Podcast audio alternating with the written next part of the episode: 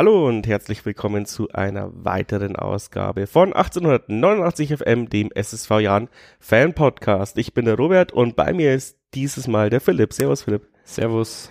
Und zum Glück müssen wir dieses Mal keine drei Niederlagen in Folge äh, im Podcast besprechen, sondern nur eine Niederlage und ja, nur zwei Unentschieden, die uns jetzt vielleicht auch nicht super fröhlich stimmen, aber ähm, zumindest nicht ganz diesen Weltuntergangsszenarien äh, herbeibeschwören wie quasi letztes Mal, wo wir schon sehr gedrückt waren. Natürlich hätte ein Sieg gegen den KSC uns total befreit, aber Unterm Strich sind wir immer noch auf äh, Platz 10, genauso wie bei der letzten Ausgabe, glaube ich. Und ja, wie ist deine aktuelle Stimmungslage? Mal die klassische Reporterfrage.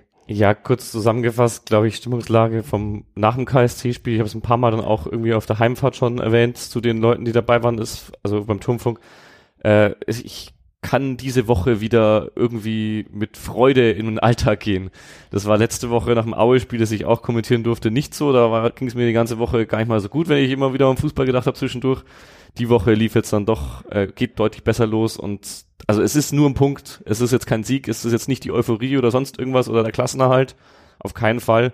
Aber man ist jetzt nicht total niedergeschlagen, äh, weil man weiß, das war jetzt schon wieder gar nichts ich finde, da waren schon viele positive Ansätze auch letzte, letzten Sonntag dann dabei, womit man ja bisschen besser von der Grundstimmung her äh, die nächsten Spiele auch dann bestreiten kann. Ja, du sagst es, ich, ich halt so ein bisschen genauso, obwohl es mich natürlich total angrast, dass wir wieder mit den gleichen Fehlern ähm, ein 1 zu 0 nicht halten konnten. Und äh, wir es einfach nicht auf die Reihe bekommen, es abzustellen. Aber die Mannschaft hätte ja natürlich auch äh, im Anführungsstrichen völlig gegen den Trainer oder völlig gegen die Fans spielen können, weil sie, ähm, ja, ich meine, man sieht es hier zum Beispiel bei Hertha, ähm, da, da haben die Spieler einfach auch gar keinen Bock mehr für irgendjemanden, sich den Arsch aufzureißen. Und bei uns sieht man schon, sie hatten schon Bock, sich den Arsch gegenseitig aufzureißen und äh, auch für, äh, für uns, für Mersat und für alle gekämpft. Aber unterm Strich sind wir halt dann trotzdem wieder so teilweise mit, der, mit dem Messer zur Schießerei gekommen, was man halt natürlich nicht von eines auf die, auf, von einer auf die andere Woche ändern kann, aber es muss schon noch sehr viel passieren, dass wir wieder den Jan haben, den wir am Anfang der Saison kennen und lieben gelernt haben. Ja, Arsch glaube ich, ein gutes äh, Stichwort. Ich das ist jetzt meine eigene Küchenphilosophie, aber ich habe schon so auch vor dem Spiel schon gesagt gegen Karlsruhe, ich rechne mir da mehr aus als die letzten Spiele, weil wir dann irgendwann gegen Gegner spielen, der nicht mehr Rücken zur Wand steht, sondern der ähnlich wie wir irgendwie so inkonstant durch die Saison schwebt. Vielleicht nicht ganz so wie bei uns, dass sie erst richtig gut waren und dann richtig schlecht, sondern dass sie halt immer wieder mal richtig gut sind und dann äh, wieder richtig schlecht. Also die haben mehr Höhen und Tiefen drin, sag ich mal, als wir. Wir haben eher nur eine Riesenhöhe und seitdem quasi den tiefen Fall gehabt der aber, muss man jetzt auch sagen, eben nicht ganz nach unten geht. Aber man muss halt bedenken, die äh, Teams, gegen die wir davor gespielt haben, ähm, vor allem jetzt hat äh, mit Aue, aber auch Nürnberg zum Beispiel, die standen mit dem Rücken zur Wand. Nürnberg hatte riesen Druck, den hat der Trainer, glaube ich, richtig den Arsch aufgerissen, den hat, die hat er richtig heiß gemacht. Und das hat bei uns vielleicht die letzten Wochen gefehlt. Da kann man natürlich auch jetzt vielleicht den Trainer ankreiden, warum er die Worte davor nicht gefunden hat, die auch so heiß zu machen. Aber das hat man mehrfach auch in der PK und in den ganzen Interviews rund um äh, das Spiel gegen Karlsruhe gehört vor diesem Spiel hat er es jetzt gemacht. Da waren wirklich klare Ansagen im Training, dass äh, ja so eine Halbzeit wie gegen Aue, die erste Halbzeit, es wurde wirklich diese eine Halbzeit wurde raus äh. Es waren ja mehrere schlechte Halbzeiten in den letzten Wochen, aber die eine wurde wirklich rausgehoben. Also schlechteste, ja, ich glaube genauso hat es nicht gesagt, mehr aber was quasi je beim Jagen gesehen hat, dass sowas nie wieder vorkommen darf. Und das hat, glaube ich, schon gefruchtet. Da hast du gesehen, zumindest gegen Karlsruhe, die vielleicht selber halt auch nicht diesen diese äh, 100% Motivation hatten und äh, den 100%igen Druck, da hatten wir da vielleicht mal einen leichten ähm, Vorteil, mit dem wir ins Spiel gegangen sind zumindest, von der Motivation her. Dass du es dann über 90 Minuten nicht halten kannst, ist wieder das anderes. Ich glaube äh, aber auch, dass du sagen musst, weil das heißt, es sind nur dieselben Fehler. Äh, das Gegentor, das war ja, das war ein Standard, es war einfach, hat in dem Moment die Zuordnung nicht gepasst, drin passiert. Das Problem ist, wenn wir so wenig Tore schießen wie aktuell, dann ist so ein Ding, kostet uns halt einen Sieg. Wenn wir noch so einen machen, kostet uns sogar den Punkt. Andererseits haben wir auch nur so ein Tor geschossen, weil auf der anderen Seite jemand so einen Fehler gemacht hat. Und dann kommen wir jetzt wieder zur Phrase, Fußball ist ein Fehlerspiel. Ich glaube tatsächlich, der Jan kommt fast immer mit einem Messer zur Schießerei. Also wenn du gegen äh, Schalke spielst, dann merkst du, die haben Maschinengewehr so ungefähr. Wenn du gegen Karlsruhe, gegen Aue spielst, merkst du, die haben vielleicht auch nur ein Messer bei der Schießerei dabei. Und dann kommt es halt darauf an, wer macht halt mehr Fehler, wer kann es besser ausnutzen. Beide Mannschaften sind jetzt nicht die, also vor allem wenn wir jetzt auf Aue nochmal zurückgehen, sind nicht die, die irgendwie riesenguten Fußball spielen. Aue hat nicht gut gespielt gegen uns. Karlsruhe kann ein bisschen besser Fußball spielen, haben sie aber auch nicht wirklich gezeigt. Phasenweise vielleicht. Und Düsseldorf konnte vielleicht ganz gut Fußball spielen, aber hat halt das Tor nicht getroffen. Das ist auch eine Qualität am Ende. Wir waren da eigentlich die ganze Saison relativ effizient. Jetzt zuletzt nicht mehr ganz so. Ja, du sagst aber, ähm, ja, äh, der, der Fußball ist ein Fehlersport und so und ähm, hätten wir da die Zuordnung nicht. Aber ich meine, die Zuordnung haben wir jetzt seit Wochen wieder verloren. Egal, ob es im, im, in der, im Konter ist ähm, oder, oder eben bei Standards. Wir waren mal die beste Mannschaft beim Standardverteidigen. Die, also wir hatten irgendwie null Tore bis Weihnachten bei, bei Standards und jetzt sind wir irgendwo abgerutscht und kriegen jedes zweite Spiel ein Standardtor. Und wenn man sich nämlich richtig anschaut, dann stimmte die Zuordnung nämlich schon aber Bukalfa äh, blockt einfach Elvedi weg. Und dann ist halt Hoffmann, äh, Hoffmann völlig frei gewesen, weil, weil Bukalfa noch im, äh, äh, Elvedi noch im Bukalfa drin steckte. Ähm, und was mir im Offensivspiel auch aufgefallen ist, ähm, der blockt doch auch nur Elvedi weg, weil er wahrscheinlich seinen eigenen Mann deckt, weil das immer diese Formationen sind quasi bei der Ecke. Also die ja, haben ja auch einen Plan. Und ja. der hat in dem Fall halt funktioniert dass der eine Spieler quasi den Pokalfer irgendwo im Weg von Elvedi lockt oder sonst irgendwie. Weiß ich nicht. Oder war das alles Zufall? Ich habe so genau habe ich mir nicht angeschaut, die ja, Wiederholung. Äh, man, Im BR-Wiederholung sieht man es viel, viel, besser, da haben sie die Kamera explizit drauf. Ähm, ja, natürlich, aber das liegt ja auch daran, dass sie gegenseitig nicht wissen, wo sie sind, ja. Also ich finde schon, dass das auch ein Abspracheproblem ist, wenn ich in meinen eigenen Spieler reinrenne oder wenn er mich zum Beispiel wegblockt, anstatt dass er den Hofmann wegblockt. Und es ist jetzt nicht so, als hätte der Hofmann geschubst und ihn da reingeschubst, sondern sie sind einfach völlig dämlich gegeneinander zusammengelaufen. Das finde ich halt schon eklatant. Und in der ersten Halbzeit, äh, es ist gar nicht so ein entscheidendes Moment, aber da bin ich beinahe völlig ausgerastet äh, vom Fernseher. Ähm, ich glaube, äh, Beste läuft links entlang, Weggesser überläuft ihn und beide wissen nicht, Wann spiele ich denn den Ball ab? Wo, wo muss ich denn überhaupt hin? Und, und das endete dann für einen Abstoß für den Gegner, obwohl wir eigentlich eine Top-Konter-Situation in Überzahl auf den Außen hatte, wo, wo der eine nicht wusste, wann spiele ich den Ball ab und der andere nicht wusste, wann laufe ich in den, Abse in den Abseits. Ähm, solche Sachen, da dürfen die einfach am Anfang der Saison passieren. Ja, ich meine, wir haben, ich wurde in 43 verschiedene Podcasts eingeladen und jedes Mal habe ich erzählt, ja, wir waren so eingespielt und was weiß ich. Und die Mannschaft hat sich jetzt ein halbes Jahr oder ein Dreivierteljahr überhaupt nicht geändert, außer dass Schipnowski gekommen ist und Jan Schotsch gegangen ist. Und jetzt spielen sie so, als hätten sie das erste Mal sich frisch auf dem Trainingsgelände ge getroffen. Das verstehe ich halt das verstehe ich überhaupt nicht, wie sowas überhaupt passieren kann. Ich muss da jetzt viel aufschlüsseln. Ich fange mal an mit äh, den Ecken gegen Karlsruhe. Da sehe ich eher das Problem drin, nicht, dass äh, wir jetzt mal ein Eckentor bekommen haben, sondern dass wir selber so wenig Ecken hatten. Weil ich habe die Statistiken mir vorher angeschaut, wir kriegen mal so ein Datenblatt für den Turmfunk. Und äh, wir waren nach wie vor beim Verteidigen von Ecken sind wir wirklich, gehören wir noch zu den besten Mannschaften der Liga. Also auch wenn wir vielleicht Standardtore bekommen, aber bei Ecken kriegen wir eigentlich nach wie vor, ich glaube, wir haben eins bekommen davor sogar nur oder zwei. Ja, das weil das nächste. Aber wir sind nach wie vor die beste Mannschaft bei eigenen Ecken, äh, beste Mannschaft bei eigenen Ecken. Wir hatten bloß viel weniger Ecken die letzten Spiele als zuvor. Und, äh, und kein Sing. Ja, auch. Und wir sind die, äh, Karlsruhe ist auch verdammt gut bei offensiven Ecken, aber verdammt schlecht beim Verteidigen von Ecken. Also eigentlich war es genau andersrum. Wenn wir genug Ecken gehabt hätten, hätten wir vielleicht an dem Tag auch was getroffen. Nö. Da kommt aber nicht nur Sing Weil dazu. da nur weg ist, die Ecken getreten hat. Nicht nur Sing hat diese Eckentore vorbereitet. Nicht alle Eckentore kamen von Sing. Das müsstest du mir, also ich weiß es nicht, aber das müsstest du mir jetzt echt belegen, dass jedes Eckentor von Sing vorbereitet wurde. Na, was auch nicht, fehlt, ist halt Breikreuz. Elvedi äh, macht seine Sache die letzten beiden Spiele gar nicht mehr so schlecht, würde ich sagen. Teilweise also er ist auch zweikampfstark wie äh, Breitkreuz, der der beste Zweikämpfer der Liga sogar ist. Das ist wahnsinnig Statistik äh, für uns. Aber in der Luft, also offensiv, war Breitkreuz halt dieses Jahr wirklich eine Waffe. Was auch verwundert, weil das bei Aue nicht war. Aber bei uns, der glaube ich, drei Kopfballtore schon gemacht und war von den Innenverteidigern wahrscheinlich am meisten verletzt, zusammen mit Kennedy. Und das äh, muss man schon sagen, fehlt uns dann halt auch in solchen Spielen, glaube ich. Aber wir kriegen einfach zu wenig Ecken. Wir hatten drei Ecken. Karlsruhe hatte sieben. Und wenn beide Teams so nach 15 bis 20 Ecken, normalerweise alle 15 bis 20 Ecken, bei uns sind es 15, bei Karlsruhe ungefähr 20, ein Tor erzielen, dann ist klar, bei wem die Chance größer ist. Also bei drei reicht unser Vorsprung, sag ich mal, von der Effizienz her bei Ecken nicht aus. Egal, ob da jetzt Sing die Ecke tritt oder wer anders, weil es kamen zwei, drei Ecken, kamen richtig gut. Die eine von Besuschkow ging knapp oben drauf dann noch. weil die halt erst verlängert wird und er kriegt dann nicht den Druck dahinter. Und ich glaube, eine andere hatten wir auch noch relativ gut. Und ich weiß nicht mehr, ob es das Aue-Spiel oder das Karlsruhe-Spiel war. Einmal Elvedi völlig frei, der dann drei Meter daneben köpft. Also wirklich, der sich aussuchen kann, ob er dem jetzt quasi aufs linke Nasenloch oder rechte Nasenloch vom Torwart köpft. Aber er trifft halt nicht. Wie gesagt, drei Kreuz ja. hätte dem vielleicht gemacht. Ich weiß es nicht. Das sind alles so Sachen. Die Standards, glaube ich, müssen wir einfach mehr erzwingen. Wir brauchen mehr Standards. Da gegen äh, Düsseldorf hat man zum Beispiel keine einzige Ecke. Das, wenn das unsere beste Waffe ist, wir erzielen vor dem Spiel in Karlsruhe, da kommen jetzt ein Tor dazu, deswegen ist es ein bisschen weniger. Wir erzielen 40 Prozent unserer Tore aus Ecken, äh, aus Standards. Das ist, wenn man es genau betrachtet, ist es eigentlich gar nicht mal so gut. Das heißt, nämlich aus dem Spiel heraus können wir keine Tore kreieren. Andererseits musst du sagen, wir haben auch jetzt noch relativ viele Tore erzielt dieses Jahr. Übers Jahr gesehen. Wir sind immer noch über dem Schnitt in der Liga, obwohl wir genau in der Mitte von der Liga stehen. Und da ist es schon ganz gut, wenn du schaust, einfach der ist mehr Plus an Toren, die wir haben, dieser kommt aus den Standards. Aber da musst du auch drauf spielen, da müsst du öfter mal abschließen, dass wir mehr Ecken bekommen. Öfter mal, keine Ahnung, aus der zweiten Reihe abziehen machen wir eh, aber halt auch so, oder halt mal zur Grundlinie gehen und statt aus dem Halbfeld flanken und den Gegner anflanken, so wie es die Gegner eben auch machen. Die kriegen Ecken gegen uns. Und die können wir normalerweise sogar verteidigen, aber wir kriegen viel zu wenig Ecken. Das ist so meine Meinung dazu.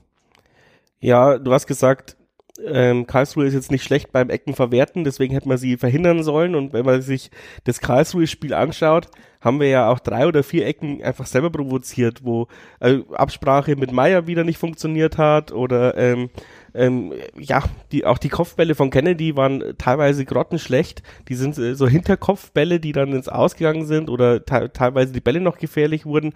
Also mir ist es immer noch unerklärlich, äh, warum wir eigentlich am Anfang der Saison das beste defensive Mittelfeld der Liga hatten und eigentlich auch mit die beste Innenverteidigung der ganzen zweiten Liga. Ähm, und jetzt so einen Trümmerhaufen da hinten drin haben und du musst bei je, wirklich bei jedem Zweikampf, bei jedem Konter, bei jedem Standard musst du mittlerweile zittern, weil keiner mehr irgendwie einen Zweikampf gewinnt. Wir sind sau langsam, ständig ähm, muss irgendjemand eine, Rotbre äh, eine, eine Notbremse ziehen. Äh, Gimba kriegt eigentlich immer die gelbe Karte, weil, weil im Mittelfeld ein Riesenloch klafft.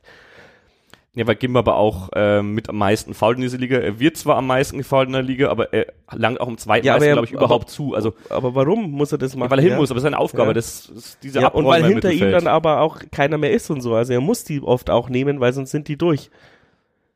Ja, aber wie gesagt, wenn du halt so und so viel Fouls pro Spiel hast, irgendwann ist immer eine Gelbe dabei. War wichtig, dass wir jetzt halt im letzten Spiel nicht, da waren glaube ich vier Spieler vorbelastet. Das Problem ist, die sind alle vier immer noch vorbelastet. Das wäre vielleicht cool, wenn sich einer sogar mal eine gelbe Karte abgeholt hätte, damit die nicht alle auf einmal jetzt dann ausfallen.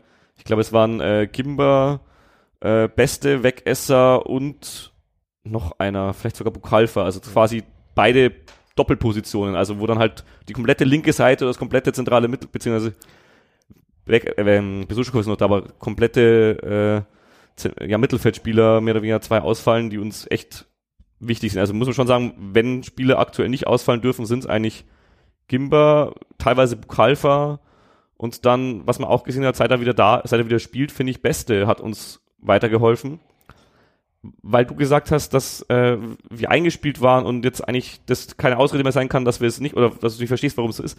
Ich glaube schon, dass das äh, ein Grund war, weil äh, das erste Spiel, also wir hatten einen Riesenlauf am Anfang, ist klar. Wenn du einen Lauf hast, läuft alles besser, dann funktionieren die Sachen, ohne dass du dran denkst, so ungefähr. Und dann ähm, kam der Bruch, kam so gegen Pauli. Die waren richtig gut drauf auch, die haben richtig guten Fußball gespielt, die haben uns richtig nass gemacht auf der Außenverteidigerposition.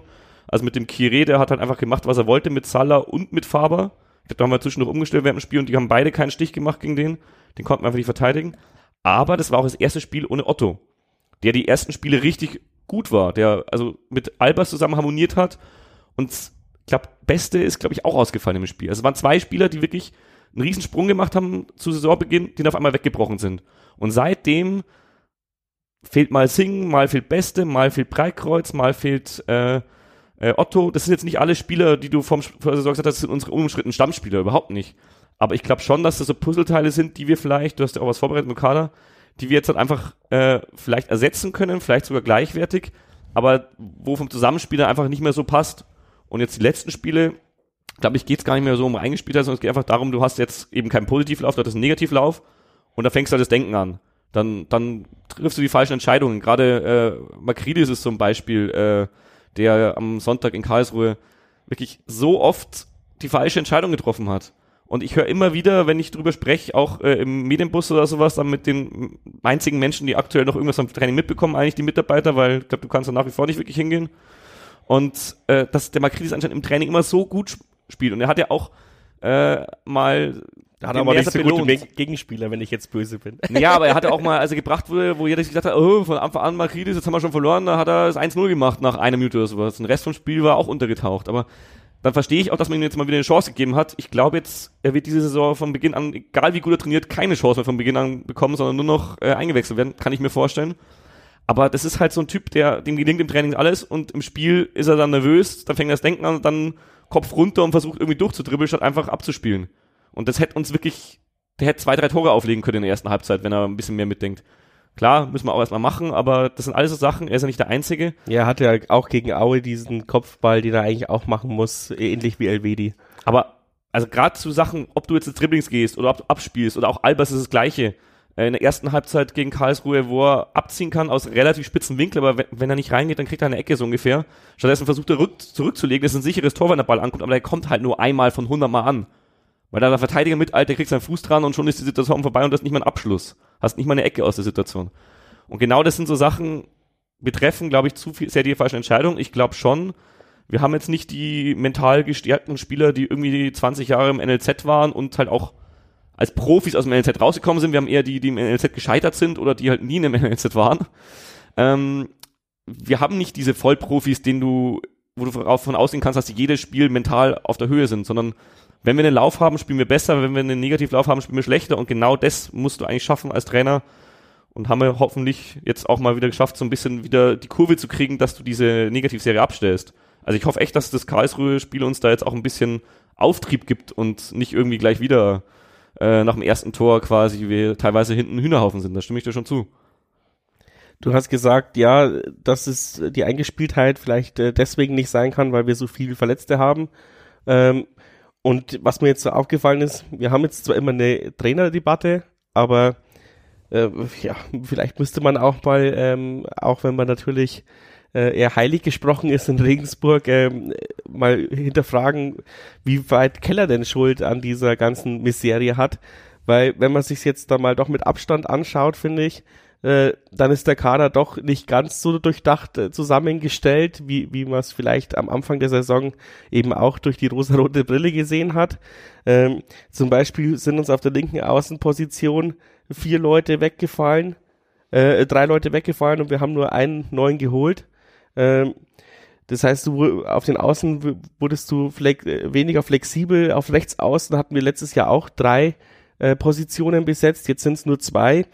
Ähm, im, Im defensiven Mittelfeld, wenn man jetzt sagt, äh, Moritz fällt, fällt quasi aus, weil ähm, ja offensichtlich macht sein Körper das nicht mehr mit. Es will keiner aussprechen, aber er hockt wieder auf der Bank. Noch gibt's irgendwie in der Pressekonferenz äh, wird ja als zu den Verletzten gezählt. Also rechnet hat man ihn überhaupt gar nicht mehr im Kader in der Kaderplanung dabei. Also ist da irgendwas faul. Das hätte man vielleicht aber auch vor der Saison was heißt antizipieren können, aber ja, ein, ein guter Sportdirektor muss das einkalkulieren, sage ich jetzt mal. Und dann hast du im defensiven Mittelfeld eigentlich nur Gimba und Besuschkow. Bark hast du ausgeliehen. Zempelin hat noch keine Sekunde gespielt gefühlt. Also ich weiß nicht, irgendwann ist er am 89. Mal reingekommen. Ich weiß nicht mal, wie er aussieht. Ähm, ja, also du hast da eigentlich einen riesen Flickenteppich im defensiven Mittelfeld und auch auf den offensiven Außen. Und im Stürmer haben wir jetzt, äh, im Sturm haben wir eigentlich mit Albers, Otto, Kaliskana, Magridis, ähm, Zwarz, fünf nominelle Stürmer, ähm, würde man sagen, super Kaderarbeit.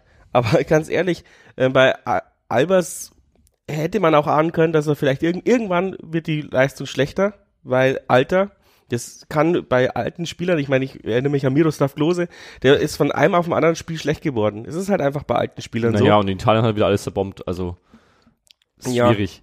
Ja. Äh, wenn, wenn Albers äh, zu Grüttner wechselt, wird da auch wieder alles zerbomben. Ähm, und äh, dann musste Makridis Otto oder Kaliskana oder Zwarz einschlagen. Das ist ein riesig Risikospiel gewesen, ja. Also du hast eigentlich keinen namhaften Spieler. Von den Statistiken ist Zwarz der Beste.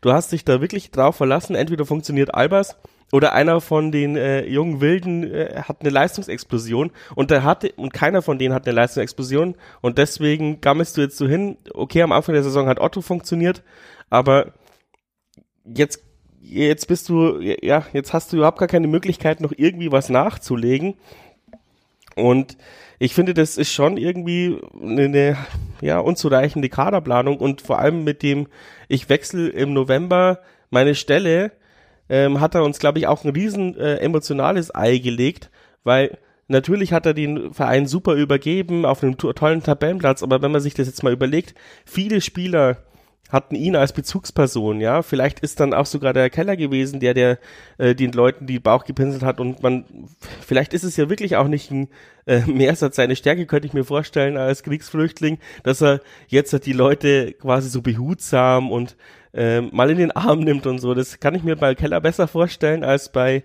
äh, bei Meersat und vor allem, ja, und es sind ja alles Kellers Kinder quasi, die, die er wahrscheinlich auch ganz gut ähm, führen konnte. Und dann geht er einfach unter der Saison. Und wenn es dann mal intern Beef gibt, der es vielleicht der Keller ab und zu mal einfach geregelt hat, indem er mal kurz mit dem Kaffee getrunken hat, ähm, gibt es diesen kurzen Dienstweg jetzt nicht mehr. Und äh, dadurch hat er uns auch ein riesen Ei gelegt. Äh, schön und gut, dass jetzt Roger Stilz jetzt ein halbes Jahr mehr Planungssicherheit hat oder, oder sich einleben kann. Aber der hat ja diese ganzen Beziehungen zu diesen Spielern nicht und die hätte er schon, sagen wir mal, wenn er sie im, im, im Winter übernommen hätte, also wenn er die Zeit gehabt hätte, mit ihnen ins Trainingslager zu fahren. Darauf wollte ich hinaus.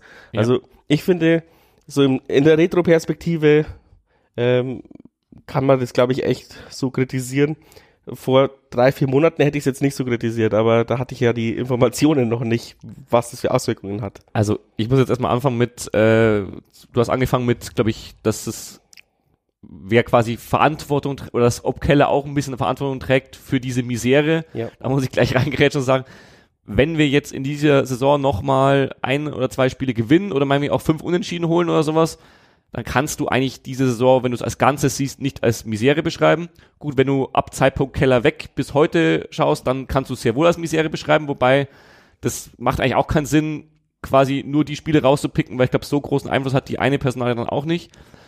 Wo ich mitgehe, ist, dass in der Krise, wie wir sie definitiv hatten, die letzten Spiele, dass wir da unter Keller eben wegen diesen persönlichen Beziehungen zu den Spielern, die er hatte, du hast recht, das sind alles in Anführungszeichen Kellerkinder, äh, gut gemeint, also die hat er alle hergeholt zum Verein, sicher auch immer mit Absprache mit dem Trainer, aber er war halt schon der, der auch viele Spre äh, Gespräche mit den Spielen geführt hat, bin ich mir sicher, und der vielleicht auch die Charaktere ein bisschen kannte und im Gr Griff hatte und die vielleicht auch mal ein bisschen äh, in die Spur bringen konnte oder auf die einwirken weiß jetzt nicht, ob Meersat das gar nicht kann, aber es hilft einfach, wenn du noch jemand anders hast. Wenn du mal was anderes hörst als den Trainer, der da immer das Gleiche sagt, so ungefähr. Sondern wenn du einfach noch einen, ja, einen zweiten hast, der da irgendwie drauf eingehen kann. Am Ende haben die sich wahrscheinlich auch abgesprochen, äh, wer sich jetzt wen greift und kann mir gut vorstellen, dass Stilz das auch macht, aber er hat diese Beziehung noch nicht. Aber das kannst du Stilz nicht vorwerfen, weil das ist einfach normal. Und ehrlich gesagt, also klar, er, es war für ihn der bestmögliche Zeitpunkt zum Abgang, weil er hat hier quasi ein Jahr auf Platz zwei oder sowas hinterlassen und was danach kommt, äh, wird ihm jetzt nicht egal sein, aber kann man ihm jetzt nicht mehr groß anlasten, trotz allem. Bei der Kaderplanung würde ich es ihm auch nicht so sehr anlasten, weil wir, wie gesagt, wenn wir die Saison einigermaßen okay abschließen, keine Misere haben, sondern wir haben einfach wieder eine ganz normale zweite Saison für die letzten Jahre gespielt. Es hat einiges sich gut entwickelt. Also du hast nie gedacht, dass, äh, glaube ich, Beste diesen Schritt nochmal macht. Makridis hat Ansätze gezeigt, dass er vielleicht die nächsten Jahre für uns wichtig werden könnte, meiner Meinung nach, aber er muss halt endlich mal auf dem Platz die richtigen Entscheidungen treffen. Da kann ich mir schon vorstellen, dass der noch Entwicklung macht. Otto hat Ansätze gezeigt, aber gut, die Laie endet, glaube ich, jetzt dann irgendwann nach der Saison schon. Ähm, wer sich riesig entwickelt hat, war natürlich am Saisonbeginn äh, Singh. Das konnte man auch nicht wissen nach dem halben Jahr, was er in Nürnberg hatte, dass der einschlägt. Also du hast immer so ein paar Kandidaten, wo es auch schlechter laufen hätte können ist, sage ich seit Jahren, äh, Kaderplanung beim Jahren heißt halt immer, ja, du kannst so ein, zwei Fehlgriffe erlauben, jetzt aber auch nicht auf den Positionen, wo du einen Leistungsträger setzen musst. Also als wir Grüttner ersetzt haben, konnten wir uns keinen totalen Fehlgriff erlauben. Da war Albers, also wir haben Albers schon ein bisschen vorher geholt, aber es war am Ende trotzdem der Ersatz, war kein totaler Fehlgriff. Also wenn wir seitdem keinen gescheiten Stürmer mehr gehabt hätten, der auch nur einen Ball festmachen kann zumindest, dann hätten wir, wären wir sofort abgestiegen, glaube ich. Ja, man muss ich sagen, Albers hat uns ja letztes Jahr den Arsch gerettet. Ja, aber ich würde auch Albers dieses Jahr nicht als Totalausfall und er wird älter beschreiben. Ich bin auch frustriert, dass er keine Tore mehr schießt. Gegen KSC habe ich mir darauf geachtet, die eine Situation hat er versucht zurückzulegen, wo er den Ball auf dem rechten Fuß hat und ansonsten steht er halt immer mit dem Rücken zum Tor am Ball oder im Strafraum oder er hat einen Ball auf dem linken Versuch, wie in äh, der zweiten Halbzeit, wo er zweimal abschließt, mit einem schwachen Fuß, kann man ihm eigentlich keinen Vorwurf machen, er probiert es wenigstens, vielleicht kommt eine Ecke dabei raus. In dem Fall leider nicht. Aber ähm, ja, wir müssen ihn einfach, glaube ich, mehr in die Situation bringen, dass er auch mal schön abschließen kann. Was mich stört, ist, dass er viel zu wenig Kopfballtore macht. Er ist in den Top 5 Liga, ich glaube sogar in den Top 3 oder sowas, was Kopfbälle aufs Tor betrifft. Aber wenn du mal anschaust, was unsere Kopfbälle aufs Tor sind, das sind alles so Rückgaben, weil aber auch die Flanken halt einfach nicht richtig kommen. Die Flanken kommen so, dass du keinen Druck Ball kriegst, den musst du eigentlich ablegen. Du darfst da eigentlich gar nicht aus Tor köpfen in so einer Situation, weil den kannst du niemals reinbringen. Wenn du den so, ja, in Rückenlage irgendwie noch äh, 10 Meter vom Tor weg, wie soll denn der aus, ins Tor gehen? Also das geht nicht. Ja, ähm, zum einen sind die Flanken teilweise echt beschissen, aber zum anderen, äh, zum anderen muss ich sagen, eigentlich würde ich als Außenspieler gar keinen Bock mehr haben zu flanken, weil es steht sowieso nie jemand in der Mitte.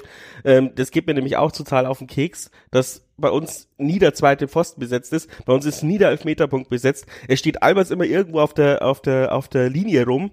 Ähm, also, wer soll denn diese Flanken abnehmen? Ich verstehe auch nicht, wer, wie überhaupt die Strafraumbesetzung sein sollte bei einem Konter oder so. Es ist nie jemand in der Box. Es ist nie jemand in der Box. Da kann ich, da muss ich als Außenspieler eigentlich immer selbst in die Mitte ziehen und mit der, mit, mit, mit dem Außenfuß äh, versuchen reinzuschlänzen, weil unsere Flanken können nicht verwertet werden, weil auch nie jemand in der Mitte steht. Und das ist seit vier, fünf Spielen so. Ähm, und keiner macht was dagegen. Also erstmal muss ich glaube ich sagen, unsere Spielweise ist halt schon eher so diese hohen Bälle auf Albers, der sie dann verteilt, deswegen schießt er auch weniger Tore, aber wie gesagt, wenn er mal aufs Tor köpft, dann muss er halt auch so köpfen, dass er reingeht, beziehungsweise dann halt auch ablegen. Aber ich glaube echt, dass das am Ende in Anführungszeichen Spielphilosophie ist, dass wir eben nicht den normalen Flankenball suchen, sondern entweder aus dem Halbfeld flanken und dann verlängert einer oder sowas in den Lauf ähm, oder dass wir halt versuchen, aus 16 Metern abzuziehen. Ich kann mich da erinnern an, ich habe mir vorhin die Heilsam angeschaut an Düsseldorf. Da hat man so jetzt so einen Ball aus dem Halbfeld, halb hoch, glaube ich, auf, nee, es war Gimber, halb hoch auf Albers, der legt ab auf Gimber und Gimber haut den wirklich Zentimeter daneben. Das war wahrscheinlich unsere beste Chance und unsere zweitbeste Chance im Spiel. Einmal gerätscht Albers den Ball noch aus fünf Metern übers Tor. Ja, war auch schwierig zu nehmen, aber das wäre es halt gewesen. Wenn es besser läuft, macht er den vielleicht, wenn er ein bisschen Glück hat oder sonst irgendwie. Aber äh, ja, ich glaube, dass unser Konzept halt einfach da unsere Stärke sieht. Aber andererseits musst du dann halt auch da vielleicht mal ab und zu an dem Konzept ein bisschen schrauben und vielleicht mal mehr zur Grundlinie gehen, mehr Ecken rausholen, mehr Flanken vielleicht auf dem Elfmeterpunkt schlagen oder sowas und dann auch die Leute in die Box bringen. Aber ich glaube, dass die Leute nicht in der Box stehen, liegt nicht daran, dass die einfach keinen Bock haben, sondern dass es wahrscheinlich schon so Anweisung ist. Ja klar, aber dann muss man sich halt ein Konterkonzept überlegen, weil wenn ich die Außen nach vorne schicke und eine Flanke reinbringe, dann hilft's mir nichts, wenn ich, wenn er, wenn dann der Stürmer den Ball ablegt, weil dann brauche ich nicht Flanken. Dann muss ich als Außen, Außenspieler den Ball äh, nach hinten äh, schießen oder schieben. Ähm, aber so ist es halt immer. Äh, ja, das sieht auch total peinlich aus. Salah hat eine Flanke gegen, gegen Karlsruhe gebracht, wo ich mir gedacht habe, naja, also das kann halt echt nicht dein Ernst sein. Das schon recht oft sehen unsere Flanken so aus, als ob wir quasi jetzt, ja, jetzt weiß ich nicht, was ich machen soll, es ist keiner frei, dann flanke ich einfach mal blind und die kommen halt nie an. Oder sie fliegen halt 400 Meter übers Tor. Genau, ja, oder auch aus dem Strafraum quasi wieder raus, über ja. den Strafraum weg, das haben wir auch sehr oft. Aber das ist, ja, dann halt auch wirklich nicht gut geflankt. Ähm, worauf ich noch eingehen wollte, war deine Kaderplanung hier, weil ich bin nicht ganz einverstanden mit dieser, diesen Positionen Stürmer links außen, rechts außen. Ich würde tatsächlich bei Stürmern nur den Albers reinschreiben und alle anderen kannst du auf jede dieser drei Positionen schreiben. Eigentlich musst du die zusammenfassen, weil die auch alle diese Positionen schon mal gespielt haben. Otto hat schon auf den Flügeln gespielt, Kaliskanan spielt regelmäßig auf den Flügeln, ja, Magridi spielt mehr auf den Flügeln als im Sturm eigentlich. Bukalfa spielt oft den zweiten Stürmer oder dann halt Zehner. Also ich sehe es gar nicht, dass wir da irgendwie Qualität verloren oder, oder Quantität verloren haben auf den Flügeln, sondern ähm, wir haben vielleicht insgesamt, wenn du alle drei Positionen, also Sturm, links außen, rechts außen zusammennimmst, haben wir ein, zwei Personen verloren, aber da fehlt mir die Quantität nicht. Mir fehlt sie wirklich eigentlich nur auf der Sechs, weil Bukalfa für mich kein richtiger Sechser ist, sondern eher so ein äh, Zehner meistens auch spielt. Ähm, also eigentlich vor der Saison habe ich mir gedacht, ja geil, wir haben jetzt halt vier Sechser, die du eigentlich immer Stamm spielen lassen musst. Da hast du richtigen Konkurrenzkampf, richtig cool. Also mit Gimba, Besuschkow, Moritz und Bukalfa. Fakt ist, Moritz kannst du komplett aus dem Kader streichen, so wie es aktuell aussieht. Wenn er nicht auf der Bank sitzt, wie du gesagt hast, dann reicht's wohl einfach nicht mehr. Das müssen wir so annehmen. Zemplin wird nicht für gut genug erachtet, mal von Anfang an zu spielen. Sonst hätte er es, glaube ich, mal gemacht, die letzten Wochen. Und dann hast du halt nur Gimba und Besuschkow. Und wenn die wissen, dass es keinen Ersatz quasi für sie gibt, außer man opfert Bukalfa und stellt ihn auf die Position, wo er halt nicht seinen besten Fußball spielt, äh, dann haben die halt auch nicht diesen Leistungsdruck. Also ich glaube schon, dass gerade ein Besuschkow sowas gut tun würde, wenn er weiß, er hat hinter sich einen, der halt ein bisschen Druck macht. Man hat ja auch äh, teilweise früher gesehen, dass Weggesser sich äh, mehr den Arsch aufgerissen hat, als Beste in den Kaderblatt streitig gemacht hat. Klar. Jetzt, wo, wo Weggesser auch fast immer unantastbar ist, weil einer von diesen Leuten ständig verletzt ist, äh, spielt er auch nicht mehr ganz so. Äh, ja, weil halt auch Guevara tatsächlich leider, also wenn du sagst, wel welche Kaderplanstellen sind dieses Jahr nicht so aufgegangen, dann würde ich Moritz sagen, der wurde jetzt nicht dieses Jahr geholt, aber der war dieses Jahr fest eingeplant kann ich mir anders nicht vorstellen, sonst hätten wir noch einen anderen Sechser geholt. Äh, und Guevara, Guevara hat richtig gute Ansätze gezeigt im ersten Spiel und sich dann gleich verletzt in Darmstadt. Und ja, ich glaube, dass uns der eben richtig gut getan hätte, eben mit Wegesser zusammen. Beste war, glaube ich, nie für links hinten vorgesehen, weil das merkst du auch, dass es einfach defensiv nicht gut genug ist. Genauso auf der rechten Seite, äh, Faber finde ich jetzt auch nicht die perfekte Backup-Lösung für Salah, den sehe ich auch eher offensiv Faber. Der hat zwar auch bei Freiburg, glaube ich, und defensiv auch, gespielt. Und auch Salah ist jemand, der jemand braucht, der hinter ihm Druck macht. Ja, deswegen war es auch ganz gut, dass Faber mal ein paar Spiele gemacht hat und sowas auf der Position. Also ich glaube, da funktioniert der Konkurrenzkampf schon, aber trotzdem, Faber wird, glaube ich, davon profitieren, wenn er eher immer vorne spielt, was er die letzten Spiele auch ein paar Mal gemacht hat und wir noch einen zweiten Rechtsverteidiger hinten hätten. Also da sehe ich schon, wo man den Kader verbessern könnte. Aber am Ende, wenn der Kader für den Klassenhalt reicht, musst du auch sagen, hat der Kaderplaner seinen Job nicht falsch gemacht. Also du hast es ja selber, glaube ich, im Internet mal die letzten Wochen drunter geschrieben, äh, auch wenn manche Leute immer fantasieren wegen unserer Hinrunde, dass äh, nie ein Trainer so gutes Material hatte, das ist absoluter Schwachsinn. Äh, nur weil ein paar Spieler mal sich gut entwickelt haben, weil wir halt mal gut gutes Potenzial quasi gesehen haben, heißt es nicht, dass die Spieler stabil diese Leistung bringen und es heißt vor allem nicht, dass ja, nur weil die Spieler gut sind, äh, haben wir nicht so viel Geld ausgegeben, sage ich mal, für die Spieler. Also der Etat sind wir nach wie vor, ich weiß, du hast es nachgeschaut, ich glaube vorletzter. Vorletzter. Und das ist nach wie vor eine Riesenleistung, wenn wir damit den Klassenerhalt schaffen. Sowohl für den Kaderplaner als auch für den Trainer. Und davon rück ich, auch wenn wir wirklich, auch wenn wir in der Relegation quasi den Abstieg vermeiden und äh, die Relegation gewinnen, auch dann rücke ich davon nicht ab, dass die Saison dann trotzdem Erfolg war, wenn du vom Personaletat Vorletzter bist. Du hast vielleicht nicht das rausgeholt, was du rausholen hättest können, was zwischendurch gesehen hast, aber es ist ein Erfolg der Klassenerhalt, egal wie er zustande kommt. Ja, da können wir jetzt die Folge beenden. Du hast es äh, super gut uns wieder geerdet. Ähm, natürlich, in der ganzen strategischen Betrachtung sehe ich uns auch immer noch total im Soll, aber es machte halt schon was mit deiner Psyche, wie du schon sagst, ja. ähm, äh, wenn du zehn Spiele nicht gewinnst. Ähm, und wenn wir jetzt absteigen, absteigen wäre es halt der, der sinnloseste Abstieg seit 2012, oder? Das ist der klassische Jahrenabstieg eigentlich. Ja, das Normalerweise steigen wir immer so ab, dass wir in so eine Negativspirale kommen und dann erwischt uns am Ende doch nochmal in der Liga, wo es noch nie so leicht war, die Klasse zu halten. Mhm. Oder in der Liga, das war 2, 2 zu 3, wo wir dachten, wir sind schon sicher, so ungefähr. Weil du halt einfach nicht aufhören kannst zu verlieren. Und genau das ist auch die Gefahr, die die Jan hat, wie ich sage. Er gesagt hat, wenn du nicht die vielleicht ähm, klassischen Zweitligaspieler hast, sondern eher so diese Jungen, die oder die gescheiterten Anführungszeichen, die du versuchst wieder hinzubringen, das ja auch oft schaffst, dann bist du, glaube ich, äh, von der Moral her einfach nicht so gefestigt und da brauchst du dann vor allem auch so einen Trainer wie ein Mehrsatz, der das vielleicht noch ein bisschen mehr entwickeln muss, aber der es definitiv hat in seiner Persönlichkeit, der dir deinen Arsch tritt und der, der dich da irgendwie die letzten Prozent rauskitzelst, um diesen, das Ding wieder umzudrehen. Weil 2012, 13 und 2, weiß ich, 3, 3 4 war die, oder 2, 3, 3, 4, glaube ich, war die Zweitligasaison, haben wir das halt nicht gehabt. Da haben wir den Negativtrend nicht beendet. Da, wo wir gegen Nürnberg schon die Meisterschaft gefeiert haben, quasi. Ja, zumindest den Klassenerhalt. Mhm. Ja, aber also Negativspirale ist das, wo ich wirklich Angst bekomme. Und deswegen habe ich letzte Woche dann irgendwann auch, also ich habe den Turmfunk gegen Aue beendet mit den Worten, ja, jetzt darf auch meiner Meinung nach nach unten geschaut werden, weil da kriege ich auch Angst. Weil ich weiß, ich weiß doch lange über Jahren, ich weiß, dass wir bei sowas echt, ja, teilweise dann nicht mehr rauskommen. Und deswegen sind die Punkte jetzt äh, auch gegen Düsseldorf, auch wenn wir ein bisschen Glück hatten, und gegen Karlsruhe so wichtig, weil wir da, glaube ich, jetzt echt hoffentlich äh, darauf aufbauen können. Und jetzt komme komm ich zum Ausblick. Äh, jetzt kommen halt auch genau die Gegner. Das darfst du auch nicht mal vergessen. Da zählt auch Düsseldorf dazu, da zählt ja, Karlsruhe vielleicht ein ganzes, aber zählt auch Aue dazu. Und die Gegner, die jetzt kommen, das sind alles Gegner, bei denen es nicht gut läuft. Also Paderborn kann man vielleicht noch ein bisschen rausnehmen, aber die können, glaube ich, auch mehr oder wollen auch mehr. Aber wir spielen noch gegen Hannover, wir spielen noch gegen Ingolstadt, wir spielen noch ähm, gegen Rostock, wir spielen noch gegen Dresden. Die stehen alle hinter uns. Ja, wir haben vielleicht nur sechs Punkte Abstand nach unten, aber die stehen alle hinter uns. Man könnte jetzt äh, den Teufel an die Wand mal sagen, wenn wir gegen alle verlieren, dann holen die alle Punkte auf uns auf. Aber ja, Ingolstadt ist wurscht, ob die Punkte auf uns aufholen. Die müssen eher ein Punktelieferant sein. Einfach so ähm, aus dem Anspruchdenken heraus. Ja, aber wie gesagt, also jetzt kommen eigentlich die entscheidenden Wochen. Und ich bin mir sicher, du brauchst dieses Jahr nicht viele Punkte, wenn du da nur zwei Unentschieden holst wahrscheinlich oder einmal gewinnst, dann bist du eigentlich schon safe. Also ich habe jetzt selber noch keinen gemacht, aber ich kenne kenn ein paar Leute, die haben Tabellenrechner gemacht und da reichen 35, 36 Punkte, wenn man pessimistisch ist. Also ich habe es auch geschafft, dass der Jan nicht absteigt mit nur einem Sieg gegen Ingolstadt. Ja, und vor allem gerade gegen Ingolstadt, wie gesagt, du, die direkten Duelle gegen die Konkurrenten eigentlich verlierst du und trotzdem bleibst du drin, weil die ja auch alle vielleicht noch gegen, untereinander gegeneinander spielen, einfach weil so viele Mannschaften dazwischen sind. Ja, und sie spielen alle noch entweder gegeneinander oder halt gegen Bremen, Schalke. Ja. Kann natürlich sein, dass wenn jetzt Dresden überperformt und gegen Schalke und Bremen gewinnt, dann wird's halt schwierig.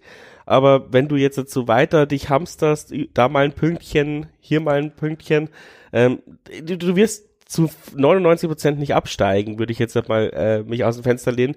Und wenn du es jetzt noch irgendwie ansehnlich die Kurve bekommst, dass du dann trotzdem am Ende mit 39 Punkten oder so dastehst, dann musst du halt auch schon wieder eigentlich äh, Meersat loben, obwohl wir ihn die ganze Zeit ähm, auch kritisch betrachten.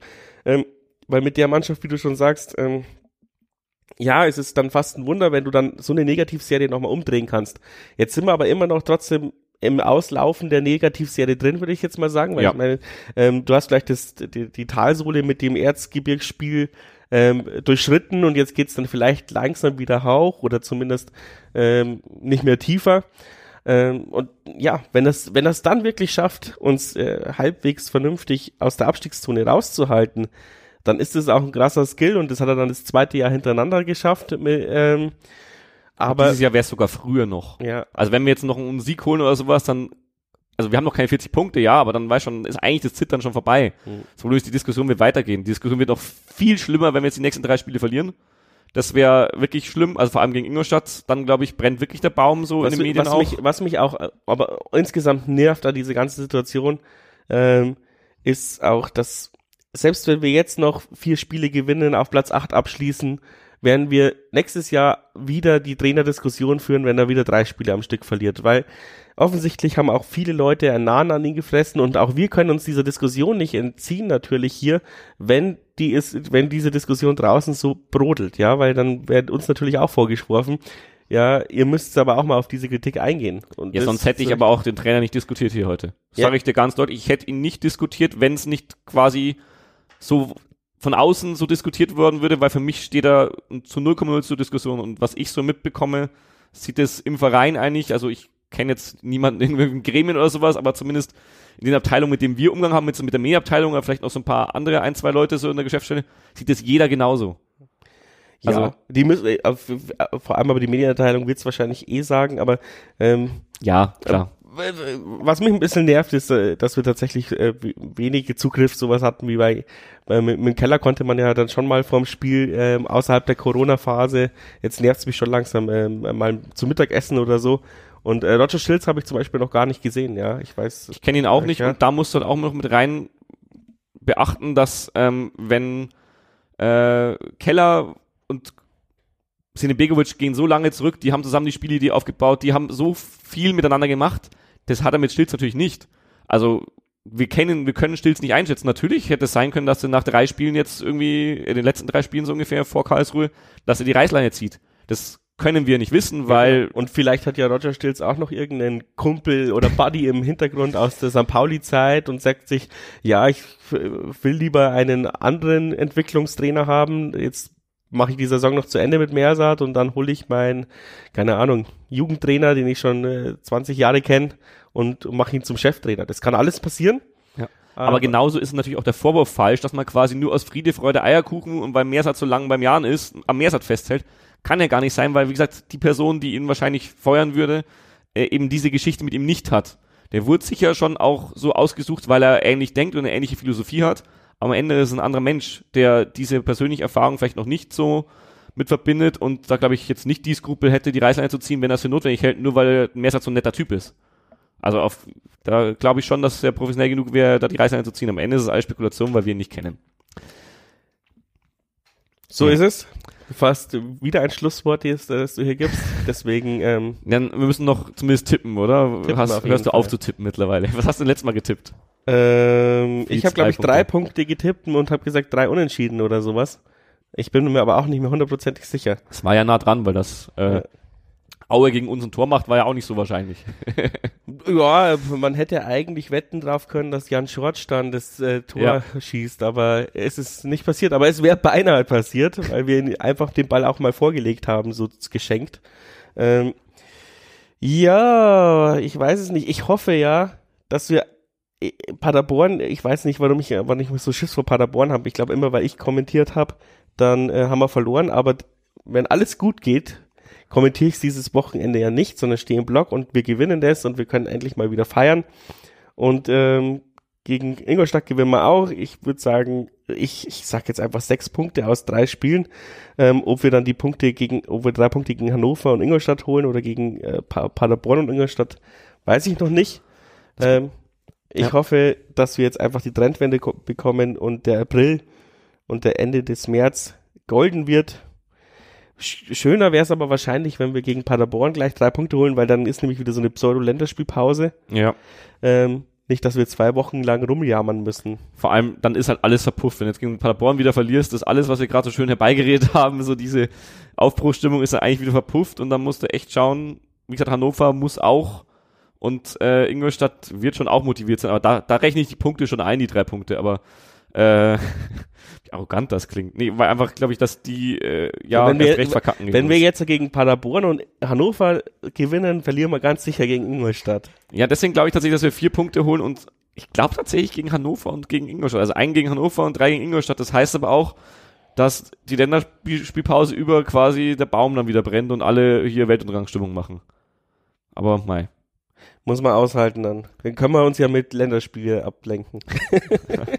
Sind diesmal welche in Europa ist Ey. wieder nur Länderspielpause in Guatemala so ungefähr wie letztes Mal? Ich habe keine Ahnung, aber wir können auf jeden Fall Kennedy äh, dann anfeuern, dass er, äh, Dass er zur WM kommt. dass er zur WM kommt und dass er uns nicht weggekauft wird und wir dann endlich mal einen äh, WM-Spieler haben, der live eingreifen kann.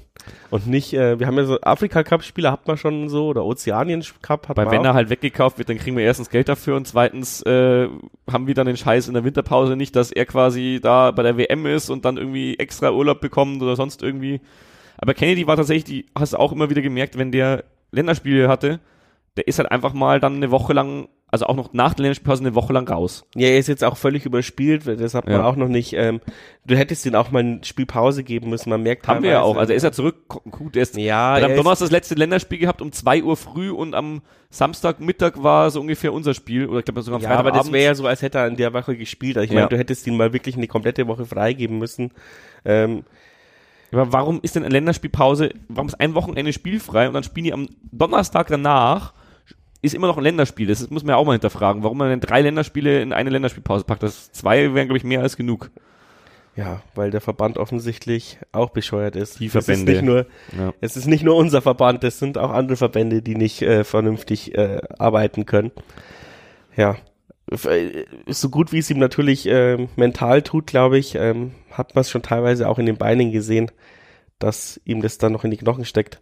Aber andere, alle anderen Spieler können regenerieren und wir können äh, notfalls, egal wie es gegen Paderborn ausgeht, nochmal zwei Wochen an unserer äh, Einstellung und Taktik feilen. Ähm, man hat ja jetzt schon auch öfters mal gemerkt, dass äh, Mersat jetzt vielleicht nicht der beste ähm, Ingame-Coach ist, aber wenn er zwei Wochen Zeit hat oder eine Wo Vorbereitung Zeit hat, dass er dann schon sein Spielkonzept umstellen kann äh, Ja. und äh, wieder auf aktuelle Bedürfnisse anpassen kann. Dann spielen wir wieder Dreierkette. Dann spielen wir wieder Dreierkette. Nein, also Spaß beiseite. Ich sag äh, vier Punkte, du sagst sechs, sechs Punkte. Und das, obwohl ich der Pessimist beides reicht für den Klassenhalt, meiner Meinung nach. Ja, ich hoffe, dass wir bei der nächsten Ausgabe einfach nur noch über Bodos-Spiele Spiele sprechen können, weil ich auch keinen Bock mehr auf Abstiegskampf habe. Das macht einfach mein Herz nicht mehr mit. Ja, und wir müssen vor allem in der nächsten Ausgabe über Kaderplanung dann sprechen, weil du Irgendwann hast müssen wir recht, anfangen, es ja. wird äh, nächsten Sommer nicht leichter als letzten Sommer, vor allem weil halt jetzt wer komplett anderes plant, der das auch erstmal, glaube ich, lernen muss, wie das beim Jahren funktioniert, das Planen. Außerdem, wenn, wenn natürlich ähm, die Stimmung ganz gut ist, ist es vielleicht äh, gar nicht so unwahrscheinlich, dass man mal Roger Stilz anfragen kann, aber wenn der Baum brennt, hat er wahrscheinlich was Besseres zu tun, als sich in unseren 1889 FM Podcast zu hören. Sich von dir im äh, Podcast ankacken lassen. Außer wir, ja, außer ihr empfehlt es eure Freundinnen und Freunde weiter und wir haben irgendwann mal 30 oder 40.000 Aufrufe pro Folge, dann kommt da nicht drum rum, auf diese Einladung zu äh, reagieren. So kann man es natürlich immer wieder aussetzen, weil hört ja eh keiner. Das ist auch ein schönes Schlusswort jetzt. Hört ja eh keiner. Möchtest du die Folge so nennen? Ja, nee, ich meine, meine, meine Sendungstitel-Idee war Grottenkick. Das Ende der Grottenkicks? Nee, das waren trotzdem drei Grottenkicks, obwohl wir zwei Punkte Gegen Karlsruhe fand ich war nicht so grottig. Doch, das sind nie, du Schönredner. ciao, ciao. Servus.